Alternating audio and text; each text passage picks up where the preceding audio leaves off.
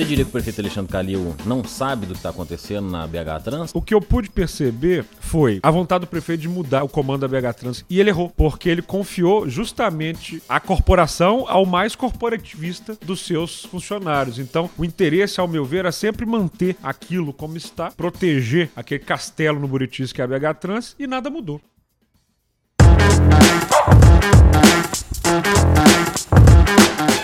Fala pessoal, hoje eu estou aqui com mais um convidado, vereador Gabriel Azevedo. Tenho dividido aqui a Câmara com ele, é uma pessoa muito qualificada, já está no seu segundo mandato. Queria que ele se apresentasse um pouquinho para vocês também, antes da gente começar o nosso bate-papo. Gente, tudo bom? Eu sou amigo do Ciro. Eu acho que essa apresentação já basta. Estou muito feliz de estar aqui conversando contigo. Admirado com o pouco tempo que você tem de mandato, mas com esse início brilhante de trajetória política, de alguém que está se dedicando muito por Belo Horizonte e que tem somado muito ao meu mandato. A gente tem muitas ideias em comum e muita vontade de ajudar a nossa capital. É isso aí. Bom, eu queria é, primeiro aqui parabenizar, viu, Gabriel, pelo brilhante trabalho que você vem fazendo durante todo esse tempo aqui na Câmara Municipal. Mas hoje eu quero abordar de maneira mais enfática aqui, pessoal, a caixa preta da BH Trans. E essa é uma luta antiga dos Belo Horizontinos. E o vereador Gabriel, desde a sua primeira legislatura aqui na casa, ele já vem lutando para que essa caixa preta fosse aberta. Mas ela foi aberta agora, nessa legislatura que Deus me deu a graça de estar dentro e contribuir para as assinaturas para que a gente pudesse abrir de fato a caixa preta da BH Trans. Gabriel, conta pra gente um pouco como é que foi esse pregresso antes da caixa preta ser aberta, quais foram as principais dificuldades que você encontrou no último mandato, diferente desse. Podemos ser pregresso até 1897? Por gentileza. O pessoal resolveu construir uma nova capital, ser a cidade de todos os mineiros. Quando a gente foi inaugurado em 1897, Boston já estava criando o primeiro metrô do continente americano. Nós, ainda num sistema de cidade baseado muito em Paris, Barcelona, tudo bem montadinho como um tabuleiro de xadrez, mas sem pensar no transporte público. Cinco anos depois, bondes começaram a circular. Os bondes estiveram em Belo Horizonte da década de 10 até a década de 30. 40 50 começaram os primeiros ônibus a circularem na cidade. Em 50, os bondes deixaram de existir. E na década de 50, 40 50 especificamente, a nossa cidade, veja você, Ciro, se espichou em duas direções. JK, quando o prefeito constrói a Pampulha, e aí você tem uma ligação da contorno original até a Lagoa, na direção de Venda Nova. E quando ele vira governador, você tem a cidade industrial. Ele prolonga, né, ainda prefeito Amazonas, que vai depois, quando ele é governador, conectar ali naquele espaço. Até hoje, essas duas vias são nossas artérias entupidas. E Belo Horizonte, quando veio o regime militar, deixou de eleger prefeito, deixou de eleger vereador e a sociedade deixou de participar. 60, 70, 80, tudo começa a virar muito caótico. Há um crescimento desordenado, uma ocupação sem planejamento, e isso é o que impacta muito no trânsito. Com a redemocratização de 88, os municípios passam a ter a capacidade de se gerir. E eu acredito que foi uma espécie de equívoco fazer com que Belo Horizonte tivesse a sua própria gestão com a BH Trans a partir de 91, Contagem com a sua, Nova Lima com a sua, Betim com a sua. Não há, portanto, uma integração. E, ainda na década de 90, a lógica era de trânsito e não de mobilidade. Ou seja, a ideia das pessoas se locomoverem de uma maneira mais ativa, que não seja só pelo carro. Para piorar, com o plano real, as pessoas passaram a ter estabilidade, consumir os próprios carros e a cidade começou a multiplicar-se de um jeito como nunca se viu. Basta lembrar, você tá com 30. Você se lembra como era, por exemplo, o Belvedere no início da década de 90? Tinha nada. Tinha nada. nada. Era um lote vazio. Buritis. É. Nada. nada. Quando isso vai crescendo de uma maneira desordenada, não adianta você colocar só ônibus, aumentar a via. A cidade, ela precisa de uma inteligência, de uma integração para não explodir, para as artérias não ficarem entupidas. A BH Trans falhou nesse processo de gestão, ao meu ver. O Brasil falhou, é um problema sério no Brasil inteiro. E para piorar, nós temos sempre, né, Ciro, a corrupção. Nós temos sempre a falta de transparência. Em 2008, foi feito um contrato com as empresas de ônibus, e isso é abrir a caixa preta da BH Trans. Mostrar para a cidade como se dá esse contrato, como é que ele foi assinado e por que é que no final do dia o pobre, sobretudo, pega um ônibus lotado, fora do horário. O que é que não tá funcionando aí? Tudo bem. E Além 2000... do preço abusivo da passagem que eles têm pagado? De um preço que é burro, porque se você faz um sistema em que paga quem usa o ônibus, à medida em que há uma queda, e a queda de usuários é enorme, vai ficar mais caro. E aí, quanto mais caro, menos gente usa. Então é um sistema completamente burro. Quando eu fui ser candidato pela primeira vez a vereador em 2016, e por isso fiz essa história toda, para as pessoas entenderem o tamanho da gravidade do problema. Porque acha-se que, não, de repente ficou ruim. Não. É de agora, né? É uma longa trajetória. E aí, em 16, eu falei: um dos meus compromissos é abrir a caixa preta, é mostrar que há sim uma máfia operando nessa cidade, que o sistema pode ser muito muito melhor. Você sabe que eu passei quatro anos aqui tentando colher as assinaturas e não deu certo. Batemos é. na trave, uma hora conseguindo, não deu certo. E aí, em 2020, Belo Horizonte escolheu novos representantes para a Câmara Municipal, entre eles você. E por você também e outros colegas, a gente conseguiu as assinaturas, a CPI foi instalada. Para ser breve, o contrato de 2008 teve seis concorrentes. Os documentos dos seis, Ciro, foram feitos iguaizinhos. no carimbo do cartório, no selo do cartório, tudo aconteceu em 15 minutos no mesmo lugar. Ou seja, cartel. E se todo mundo tá combinado para ganhar de um jeito cheio de mutreta, é claro que não vai dar certo, porque não tem concorrência. Nós somos, né, pessoas que gostam da liberdade na economia. Se você não tem essa lógica acontecendo, todo mundo vai se juntar para dar bem, enquanto o cidadão se dá mal. Então a gente está provando os erros e os crimes do contrato 2008. Nesse contrato, você tem que ter uma auditoria de 4 em 4 anos. A que foi feita em 2018 falou que a passagem tinha que custar 6,35. A empresa contratada nunca fez esse serviço na vida. Nunca prestou esse serviço. Na vida. Pessoal, é importante que o vereador Gabriel está falando nunca. aqui, porque existe sim, a gente conversa com as pessoas na rua, essa ideia de que tem um cartel. Sim. De que de fato são pessoas com uma má intenção de furtar o cidadão de Belo Horizonte. E pelos laudos, tudo que você tem tido acesso ali na CPI, você está presidindo a CPI da BH Trans, podemos constatar que era um cartel? Tem cheiro de cartel, tem cara de cartel, tem aparência, tem sabor. Veste, anda tá igual cartel. Uhum. A auditoria é tão absurda, Ciro, que a gente foi mostrando as documentações para os responsáveis na empresa, na BH Trans. E essa nota aqui de combustível de Uberlândia e Montes Claros entrando no cálculo. Absurdo. Ah, abastecimento Conselheiro Lafayette, mutreta na garagem, mutreta no, no seguro dos veículos. Assim, tudo muito maquiado para aumentar de fachada o custo e dizer que precisa de mais dinheiro. Interessante, né, Gabriel? É que eles falaram assim que a empresa estava tendo prejuízo. Muito estranho uma empresa que tem prejuízo continuar operando, né? Merece um prêmio de filantropia. Merece um porque prêmio de estão dando dinheiro para a cidade. Muito curioso isso. São vários empresários é? que precisam receber aqui. São 40, então acho que dá para cada um dos vereadores dar um colar do grande mérito legislativo, é. menos eu que não Ou dou. da cara de pau, né? Um cada colar um. da cara de pau. Só para ah. dar ali, ó, muito obrigado pelo serviço da cidade. Ciro, não adianta só punir. Então, ou seja, a CPI ela tá fazendo, acho, um trabalho muito legal e tá fazendo bem para a Câmara, mostrar qual que é o papel de um poder legislativo independente, de fiscalizar o executivo, de mostrar quem tá errado,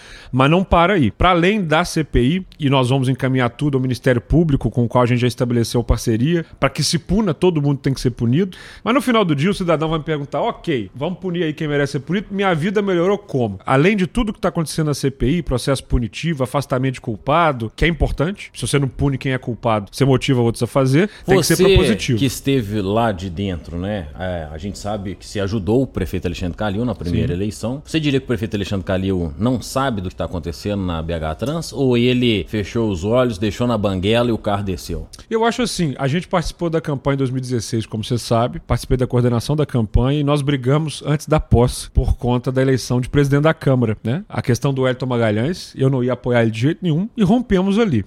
Ficamos rompidos até mais ou menos o começo de 2020, quando a gente conversou pela primeira vez por conta das chuvas. Você não estava aqui na Câmara e ele chegou e falou: adoraria ajudar mais a prefeitura, mas eu não sou nem recebido lá. Ele falou: metade da Compactu, culpa é minha. entendo bem o que você passou em 2020. Não, e eu que entendo tudo que você está vivendo também. ele falou: ó, metade da culpa é minha, metade é sua. Eu falei: bom, da minha parte não tem problema. Minha secretária marca e a gente conversa, porque eu acho que todos os vereadores têm que conversar com o prefeito. É, não existe isso. Se um dia eu for prefeito dessa cidade, não tem vereador de oposição e base com cercadinho na prefeitura. Porque um democrata sabe que a oposição ajuda um governo tanto quanto a base. Criticar, apontar erro, mostrar falha é algo que é bom para o município. Tem vários Diria tipos. para a democracia, Para a né, democracia. Você sabe que eu defendo muito a democracia regime democrático. Bom, o fato é que a gente voltou a dialogar, a eleição aconteceu e logo depois da eleição, até pelo contexto da, da eleição da Nelly, que você participou muito, eu coloquei a bandeira branca e a gente está dialogando. Uhum. Nesse diálogo, o que eu pude perceber foi, um, a, a vontade do prefeito de mudar de fato o comando da BH Trans nesse novo mandato. Porque o Célio Bousada era sem condições. Então, na hora que ele nomeia lá o Diogo Prosdócime, uhum. ele faz um belo gesto. Porque o Diogo, o atual presidente, é excelente. Uma pessoa muito bem preparada, ético, íntegro. Tá ali fazendo uma, uma tentativa de mudança a duras penas, enfrentando corporativismo. E eu sinto que lá em 17 o que aconteceu foi o Calil falar assim: eu vou colocar um cara de carreira, porque aí não vai ter dúvida. É um cara que vai tocar, que tem experiência. E ele errou, porque ele confiou justamente a corporação ao mais corporativista dos seus funcionários. Então, o interesse, ao meu ver, é sempre manter aquilo como está, proteger aquele castelo no Buritis que é a BH Trans, e nada mudou. E com uma empáfia, uma arrogância, um, um pensamento de que está tudo ok. Então, eu acho que, de verdade, nesse ponto específico, ele foi um prefeito aquém do que deveria, porque eu acho que deveria ter dado uma sacolejada maior na BH Trans antes, mas eu não considero que ele também fez isso de caso pensado a participar do esquema. Sabe por quê? Porque quando veio a auditoria e falou a passagem vai ser 6,35, ele deu uma batida na mesa, mas não vai mesmo. Então, assim, ele realmente segurou a coisa, não deixou aumentar, porque se ele tivesse aumentado a passagem, eu falo, ó. Mas ela aumentou de 4,5 para 4,50. Sim, aumentou. Não aumentou para 6,35 como uhum. tal. Então, assim, primeiro, como é que foi esse cálculo? Então, por que 4,50?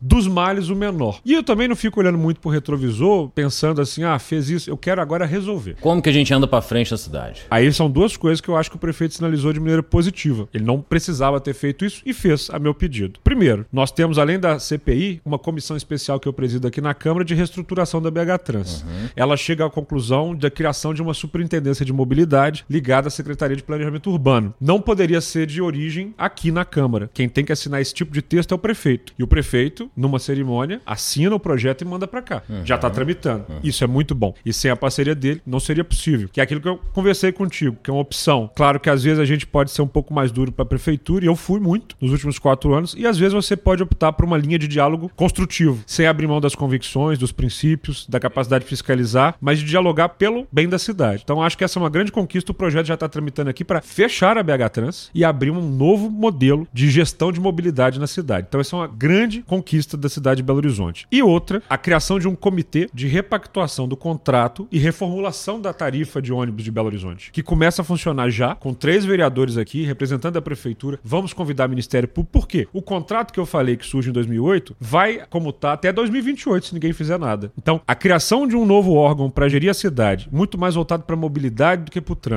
e a repactuação do contrato e da tarifa são, ao meu ver, três grandes ações para a gente mudar a realidade desse tecido urbano que nós dois amamos tanto. E que de fato é isso que vai impactar para o cidadão.